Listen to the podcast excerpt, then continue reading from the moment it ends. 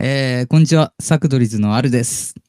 えー今回は、教えるシリーズっていうところで、えー哲学っていうものをテーマに、えー僕、アルの方からちょっと、えー授業的なものを、えーやるという、そういう回に、えーなっております。えー河野さんと村尾くん、えーよろしくお願いします。よろしくお願いよろししまくす。お願いします。哲学。はい。そうです、哲学。あー。どうですか改めて哲学って、なんか、それぞれどういう印象あるか、ちょっと最初聞いとこうかな。哲学、そんなに深く考えたことは正直ないかもしれないです。うんなんかスポーツとか、それこそ僕はサッカー見るときに、その監督の哲学みたいな、そういうところうん。はいはいはでいはい使う印象はあるんですけど、まあ、なんかそういう本当に大元の哲学みたいなところっていうのは、あんまし意識せずに来たので、すごい楽しみですけど。 うんはいはいはい。村尾君はどう哲学は、うーん、なんか怖いなという 印象。怖い。なるほあど。そういう印象なんだね。なんか影響を受けるみたいなめ意味でですかね。うーん、す影響を受けるというか、なんか、哲、哲学、何かの、なんだろうな、部分的に哲学の考えを取り入れるみたいなのはいいんですけど、哲学を真正面から考えようとすると、なんか飲まれそうだったりとか、ああ。うなんか確かにね。はいはいはい。で、飲まれて必死に、こう、飲まれないようにあがいたゆ結果、あれ、なんかすごい時間無駄にしてないって気持ちにななるから怖い。うん。まあまあ、それは多分否定できない側面かもしれないね。ってう。いうん感じかな。まあちょっと2人ともあんまりなんか印象が超ポジティブってもんでもなさそうだけど、うんまあそもそも哲学って何ですかっていうところから、まあちょっと自分の知識の範囲でね、はあいの話していきたいんだけど、まあ哲、哲を学ぶ学問だけど、哲っていうのがそもそもなんじゃいっていうところがあるかうら、んうん、日本語だと分かりにくいわけだよね、つ哲学っていうのが。確かに。でこれが、その英語で言うと、あのフィロソフィーっていうわけだね。はいはいはい。で、それの語源を調べていくと、あの、フィロソフィアっていう、えーとこにたどり着くんだけど、フィロソフィア。その言葉が、あの、意味するところは、あの、知識、知を愛しましょうっていううーん。言葉なんだよね。はいはいは知るっていうことを愛すっていうのが、まあ、哲学っていうの、本当の語源にあたるっていうところでい。、なるほど。そうだ、そうするとさ、結構、なんか、危ないことみたいだけど、要は、あの、勉強しましょうっていう、考えましょうよ、みたいな、うん。そういうとこの学問だっていうのがわかるわけだね。なるほど。うん。っていうところで、一応、ちょっと今回哲学、あの、話す上で、えーまあ、いろんなものを見て勉強してたりするんだけど、軽く参考文献を一つ紹介しておきましょう。はい。うんうんお願いします。えーっとね、一つ僕が読んだのが、えーこれね、すごい、あの、初心者向けで優しいので、ぜひ興味あった人は読んでみてほしい。えー正義の教室っていう、ああ、なんか見たことはあります。本の教師みたいなの。うん、よく生きるための哲学入門、えー正義の教室。えーヤムチャさんっていう方が、えーと書かれてる本なんだけそど、名前ですねはい。えーと結構ね、この人の本、実はもう一冊読んでて、はいえー結構ね、哲学入門の本をたくさん出されてる方なんで、あの、ちょっと興味がある人は見てみてください。はい。っていうところで、えーっとね、まあちょっとこの本も若干混じりつつうん、哲学について話していくんだけど、えーっとね、自分がまず哲学のこういう本を読んでて、最初の、あの、思ったことはいはい。印象なんだけど、どの本を読んでも必ず出てくる言葉があって、おうそれがね、あの正義っていう。だかなるほど。ら正義とは何かっていう、その、あの、簡単そうで難うしいん。問いについて、まあもう何千年も前から、紀元紀元前の頃から人間っていうのは考え続けて、でああでもない、こうでもないって言って、いまだに答えが出てないうん。問題であると。これが結構哲学の一つ大きなテーマで、はうん。ちょっと聞いてみようか。二人にとって正義っていうのは、ジャスティス池崎。そうそう、そのジャスティスっていうのが、一体どういうものが正義だと思いますかってちょ、ちょっと質問を投げてみたいんだけど、い。はい。信じれるものです。うんうんうん。うんじゃあ、それは嘘を言わなかったりみたいなこといや、自分が信じれ、信じるものが正義です。あうんあ、なるほど。ね。河野さんは結構正義っていうと、なんか、すごく、こうであ、こうであるんだろうなって思うのは道徳的な面で、うん。まち、えっ、と、踏み間違わないみたいな、道徳をちゃんと遵遵守するっていうことなのかなと思いつつ、うん。まあなんか根本的なところで言うと、まあ、何でもそうなんですけど、勝ったものが正義みたいな。強いのが正義みたいなところは、まあどうしてもある世の中なのかなっていうふうに思ってますけど。ちょっと否定できないというか、うんそうですね。力こそ、パワーこそ正義みたいうな。ん。っていうのはどうしても、うんまあなんか良くも悪くもあるのかなって思いますけど。まあなんか自分の意見というよりは、まあ実際そうだからしょうがないよね的な。うん、そうですね。まあ確か道に徳的に、こう、こうだよっていうのがあって、それを守るのが、まあ一番理想なのかなとは思うんですけど。うんうん。そう。はい、ありがとうございます。で、えっと、じゃあちょっと今言った話からはい広げていきたいんだけど、今二人とも道徳って言葉を、えっと、使ったかな僕は使ってない。はい私は。私はあ、使いま村し岡たは使ってないか。まあ でもなんか、なんだろう。直感的な、うん。自分が思うのが正義みたいなことを。自分が信じるものが正義です。うんで、えーっと、まあ、さっきの方も最初にそういうところに触れてくるんだけど、一応現代において正義っていうのは大体大きく3つであの考えられてるっていうのがあって、はい。三つ。これが一体どういうものかっていうと、はえーすごい単純に言うと、一つは平等、おうなるほでど。もう一つは自由。はでもう一つ最後が宗教なんだけど、い。えー。まあ、ただ宗教っていうののはちょっとまあ日本人的に馴染みが薄いと思うから、まあ、そこを、えー、と別の言葉で置き換えると多分倫理とかうん。うん。それこそさっき言った道徳に近いものっああ、なるほど。ていう感じなんだよね。はい。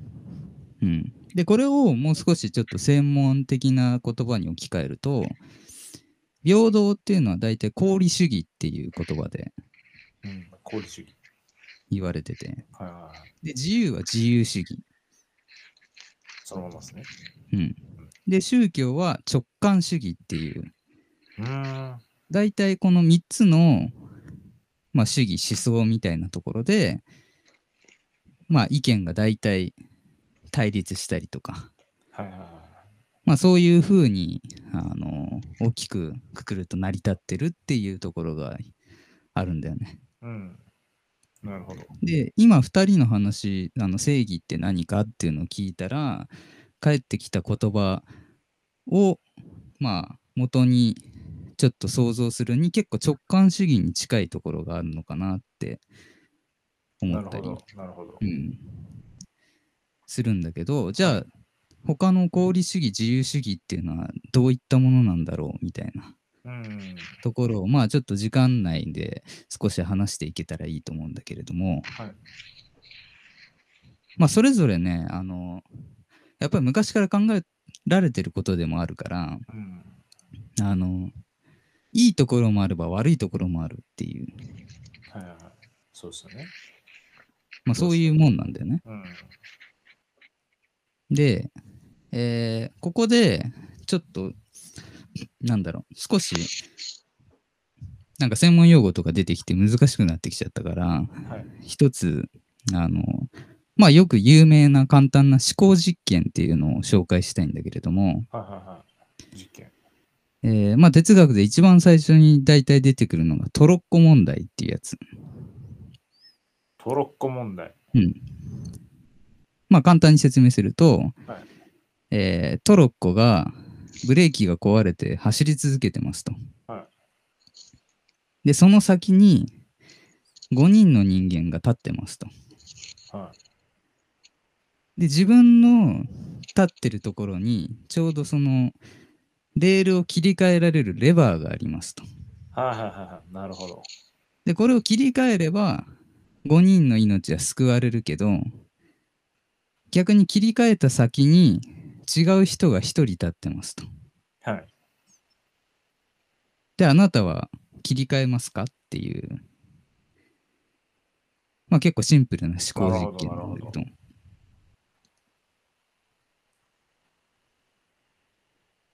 これについてちょっ と、じゃあ河野さんは どうどう思いますあの5人がいるところと1人のところってことですよね。そうです。そうですだから自分が何もしなければ5人うはんそのまま引かれて死んでしまうと。はい。で自分が切り替えたら、その5人は助かるけど、た。はい。全然関係ない1人が死んでしまう。はい。僕は何もしないです。おお。それはどういう理由で、まず、うん。一番思うところ、思うのは、うんうん。自分がそこにいる、いないに関わらず、それはそうなるっていうのがあるじゃないですか。うんうんでそこを切り替えることによって、自分の力を加えることによって、その、そこには関係ない一人が犠牲になるっていうのは、ちょっと違う。なんか、自分が加担してる感もあるし、うんうんうん。確かに。そう。なんか、まあし、まあそ、その話だと、死んじゃいますって多分確定してますけど、なんか5人いたら、こうなんとかなんじゃねえのかなみたいな気持ちも多うんうん分出んのかなっていうのはありますね、自分の中では。うん。ありがとうございます。はいとても良い答えだと思います。 じゃあちょっと同じ質問を村尾君にもしたいんだけど、はい。えー、ちょっと少し状況を変えて、 おう変わるんだ。うん、その5人が、すごい有名なスポーツ選手とか、あ超頭のいい学者とか、もう未来に絶対重要な人間だとして、で、切り替えた先の一人が犯罪者だったら、っていう、ちょっと状況を変えたら、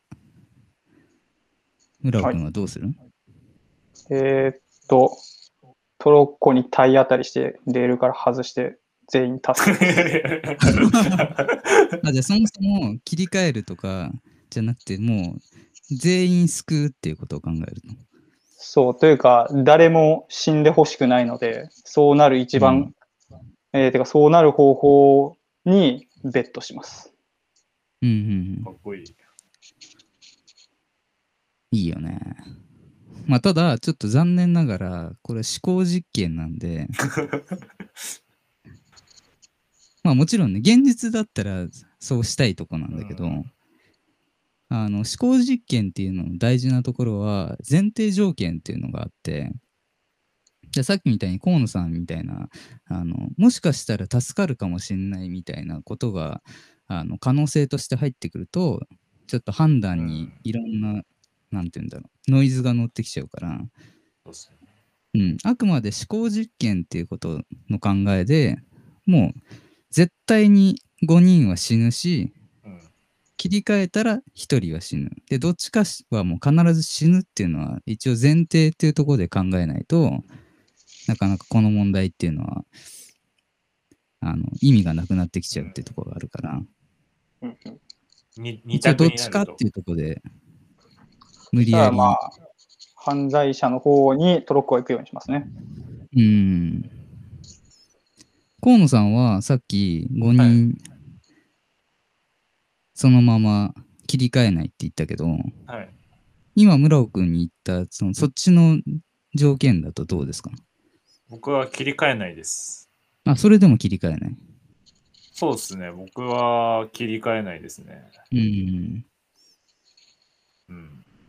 まあさっきと同じ理由ってことじゃないそうですね。基本的には同じ理由ですね。あとなんか、ちょっとデスノートみたいだな、みたいな。て思いましたうんまあなんか自分がねそういう人の人生を簡単に変えていいのかとか多分そういうところもそうですね。あるんうで。んありがとうございます自分は変えないな。はい。で、まあちょっと最初に戻るんだけど、さっき言った功利主義っていうのは、その多数の方を救うっていうのを正義としてる考え方なんだよね。うん。なるほど。うん。で、結構、まあ、有名な言葉で、あの最大多数の最大幸福っていうことがあるんだけど、要は幸福っていうのを数値化したときに、はい。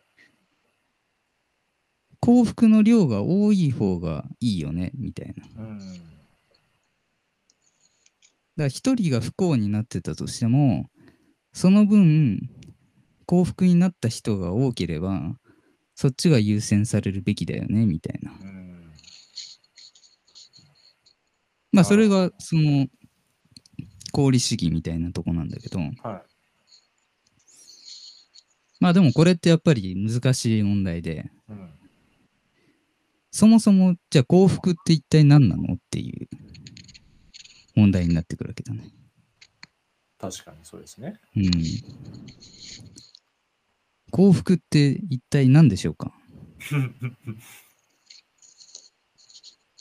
村尾君にとって幸福とは、むずっうーん。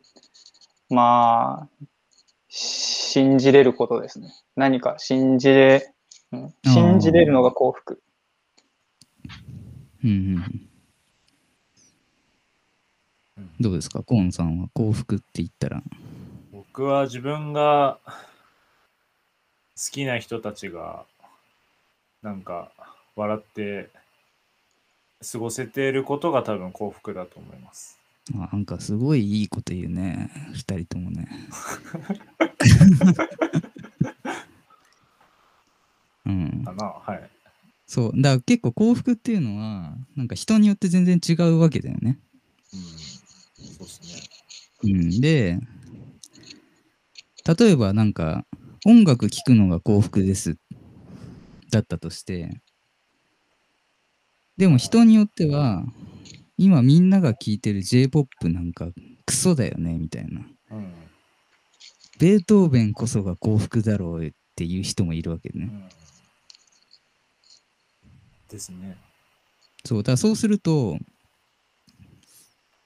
えー、と幸福っていうのは量ではないっていう考え方が出てきて、はいはいはいそうたくさんあればいいもんじゃなくて質も大事だよねっていう風になってくるとより幸福っていうのはその総量は測れないわけだよね。はいはいはい。確かに。うん、でさらに言うと例えばじゃあ覚醒剤とかやって気持ちよくなったとしてずーっと薬漬けだったら幸福マックスだよねみたいな話もなってきちゃううん。そうですね。から結構この功利主義っていう考えはその辺の問題がありますと。はいはいはういん、でまあこんな感じでさっき紹介した本はあのちょっと本の紹介に少し戻るんだけど、はいえーっと結構読みやすい本であのなんか学生生活みたいなね、うんすごいなんかドラマ仕立てになってるんだけど、はい。ああなるほど。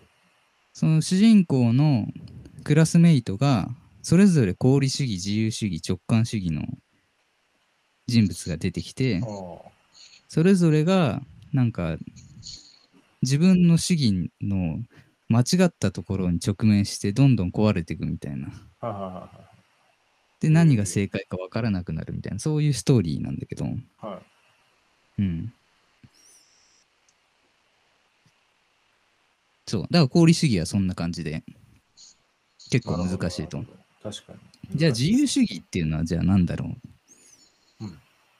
で自由主義はもう言葉通り本当に自由をあの良しとする。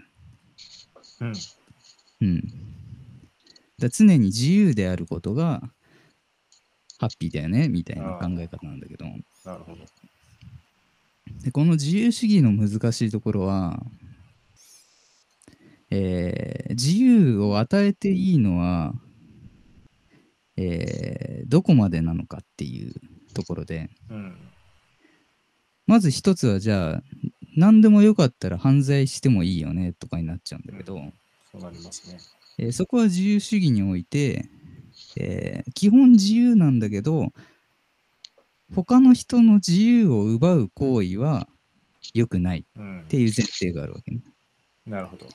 そう。だから自由こそが素晴らしいから、その自由を侵害しちゃいけないっていう考え方。ああ。だから人を殺しちゃったりすると、生きるっていう自由を奪う行為になるから、それは良くないよね。みたいなそうですね。話になってくるんだけど、うん。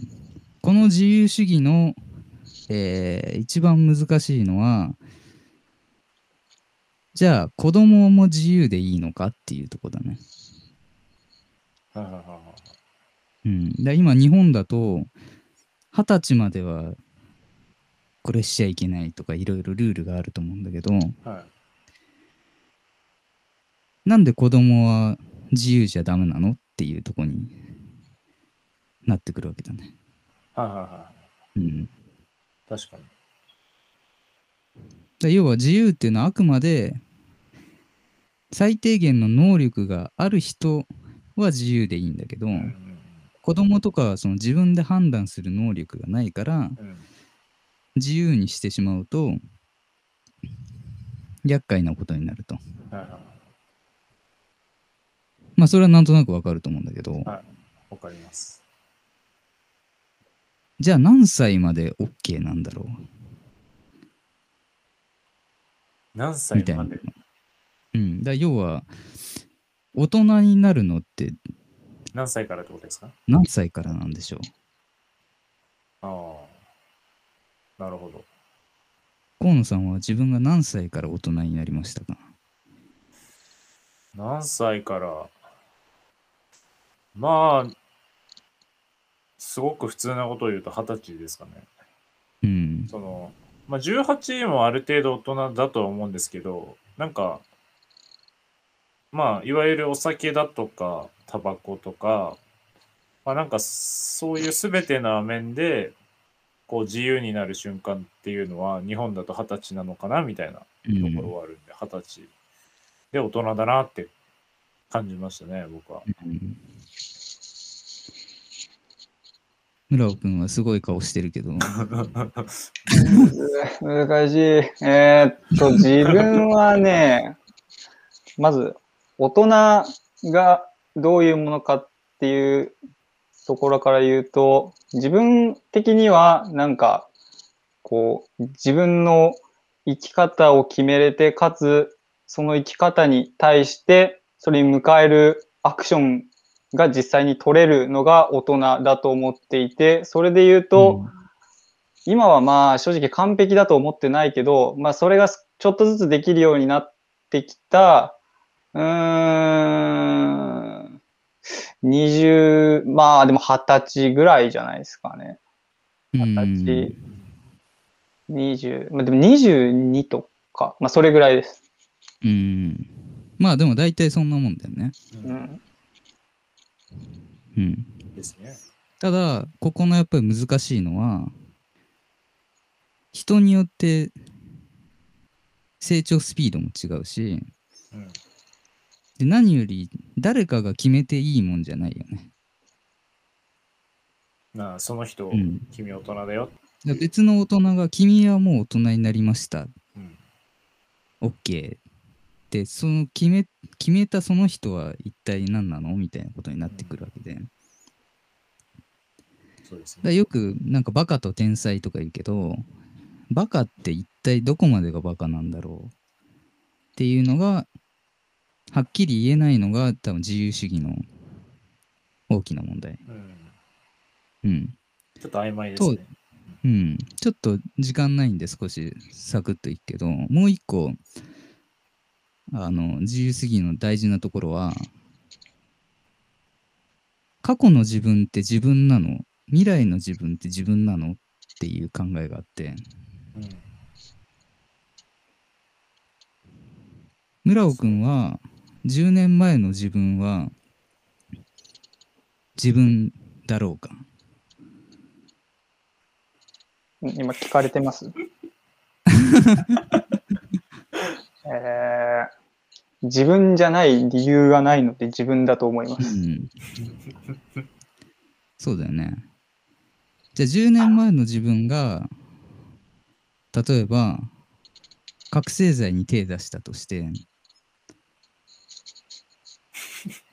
それってだから今の自分の自由を奪う行為になるわけだよね。うんまあ、それによって、なんか、うん。あの、あれですよね。刑務所とかに収監されたりそうそうそう。したり。 10年前の自分は、今の自分が気持ちよければいいよねって言って薬に手出したりするんだけど、うん。未来の自分としてはそれは困るわけだよね。はい。そうですよね。じゃあ例えば河野さんが10年前に薬やってたとして、はい。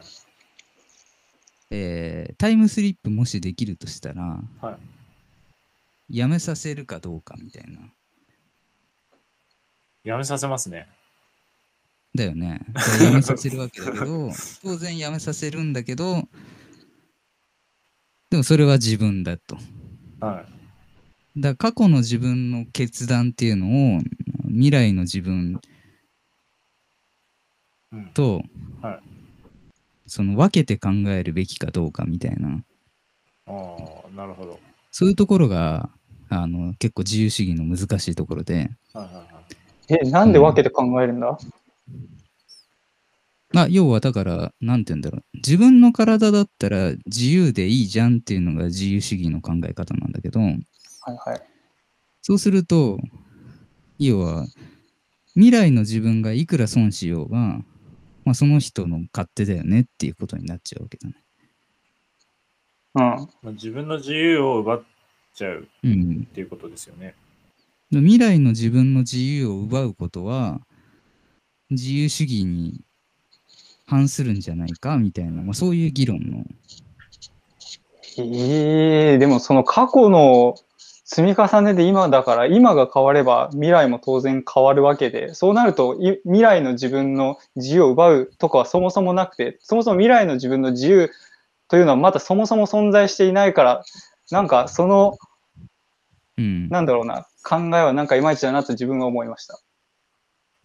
まあまあ、ちょっとね、あの、なかなか時間も足りないから、ちょっと説明が雑だったけど、まあまあ、そんな感じで、あの、今言いたいのは、うん。その、功利主義にも直感、あの自由主義にも、あの、分かりやすい問題点がありましたっていうところ完。璧ではないということですうね。ん、どれも。で、まあ、もう一個直感主義っていうのがあるんだけど、直感主義が完璧じゃないのは、まあ、自分で信じていながら、なんとなくわかると思うんだけど、はい。まあ、要は直感でしかないから、うん、そうっすそれは説明できないわけね。だから神様がこう言ってるからって言ったところで、それはもう悪魔の証明というか、うん。これが正義なんだって言い張ってもなかなか難しいわけで。うん。そうですよね。でも世界中の国を見ると、まあ、例えば資本主義とか社会主義とか、うん。まあ、要は平等をメインにしてる国と、その幸福をメインにしてる国と、うん。うん、やっぱり宗教で成り立ってる国とかいろいろあるわけで、はいまあ実際現在も、まあ、そういういろんな正義の、えー混在する中世界は成り立ってますよみたいな、まあ、そういう話、はいはいはうん、い。なるほど。がまあ哲学の、 まあ、入門としてあるんだけど。はいはいはいはいまあね、ちょっと長くなっちゃったんで、この辺で終わりにしたいんだけど、はいどうでしょう今の話を聞いて、ちょっと感想を聞きましょうか。野呂さんいきます まあ言い言いそうな顔。いや、 そうマジ。そんな顔していたか違う あ、でもすごみんいなしそ説うか明、あの、わ、わかりやすくて、ふむふむって、なんか、こう、スンスン内容が入ってきて、わかりやすかったです。で、その上で、なんか、うーん、もう、もろもろ、これは、あの、あるさんにじゃなくて、その、これまでその議論をしてきた哲学者に向けて言いたいのは、なんか、もう、どう、どうでも、どうでもいいわって、こう、肩に手を、手を添えて言いたい。お前が好きなことやれやって。うーん。もう人の正義なんまあか答えがない定義できないし、そう、自分の正義だけ追い求めときやって言いたい。うん。コーンさんも、なんか感想を。いや、なんか、なんとなく、その、すべてなんか、ある程度知っていることではあったんですけど、こう改めてそういうふうに分類して聞くと、なんかそういうカテゴライズができて、まあそういう、なんかまあ矛盾だったり、なんか曖昧なところって結構、やっぱしある、あるから、まあ今みたいな世の中になってるんだなっていうのをなんか再認識したところもあるし、まあ、マロンさんと一つ同じ意見だなと思ったのが、なんか自分、これを聞いたところで自分の力じゃ何も変えられないうん。なっていうふうに思思いましたね。これこれに関しては。そうそうそう。で、哲学も、さっき紹介した本の作者のヤムチャさんも書いてるんだけど、これは何の役にも立たない学問ですよなんか今紹介の仕方してて。はいうん、まあでも考えるの楽しいじゃん。だからいいよね、みたいな。まあ、そんな感じの紹介のされ方をしてる。うん確かに魅力はなんかうんこう感じます。なんとなく。で、ちょ自分から少し最後に言いたいのが、はいえーまあ、さっきそのトロッコ問題みたいな思考実験っていうのが出てきたんだけど、これがなかなか面白くて、調べると、もう無数にあるんだよね。え全部似てるんだけど、ほんのちょっと違う。はで、ほんのちょっと違うだけで、自分の意見がちょっと変わりそうな、なんか揺れるっていう感覚があったりして。ーはで、これの何が面白いかって、あの、いろんなもののヒントに哲学はなってるんじゃないかっていう自分の結論があるんだけど、い。うんまあ、例えば、あの、数学とか科学とか、はい。うん。まあ、数学の公式とかも、実は見つかる手前で哲学的な、あのー議論とかがあって、こういう考え方もできんじゃないのから見つかってるものがあったりとあかあ。。えで、もっと身近なもので言うと、今みんなが見てるアニメとかドラマとか、はいもう設定をたどっていくと、その哲学の思考実験的なところが根底にあったりする。だかんら今ほとんどのアニメでやっぱり、敵も実はいいとこがあるよねとか、確かに。そういう考えさせる系のものがあったりするんだけど、まあ、それの大元は哲学にあったりするんで結構あのー脚本家の人とかそういう物語を考えたりする人の、まあ、ヒントがものすごい散らばってる学問だと。ああ、うんええだからそういう意味で、まあ、ほんこれ自体は直接何の役にも立たないけど、こうやって考えることで何かひらめくかもしれないし、うん自分が当たり前だと思ってたことが実はちょっと違ってたかかもしれないっていう、その気づくきっかけにこの哲学がなれば良いかなと。うん。うん。そうまそあ、うそんな感じで今日は、えー哲学を教えるという、えーコーナーをやってみました。はい、ありがとうございます。ありがとうございました。お疲れ様です。まあ、ここの教えるシリーズね、えーまあ、あの定期的に、えーまた違う哲学じゃないテーマで、この3人のうちの誰かがね、そうですあね、の月1ぐらい。教えたいって思うことを、まあ、紹介するコーナーを今後もやっていくと思うので、えーぜひ聞いていただければと思います。はい。はい。ぜひ聞いてください。では、以上で終わります。ありがとうございました。ありがとうありがとうございました。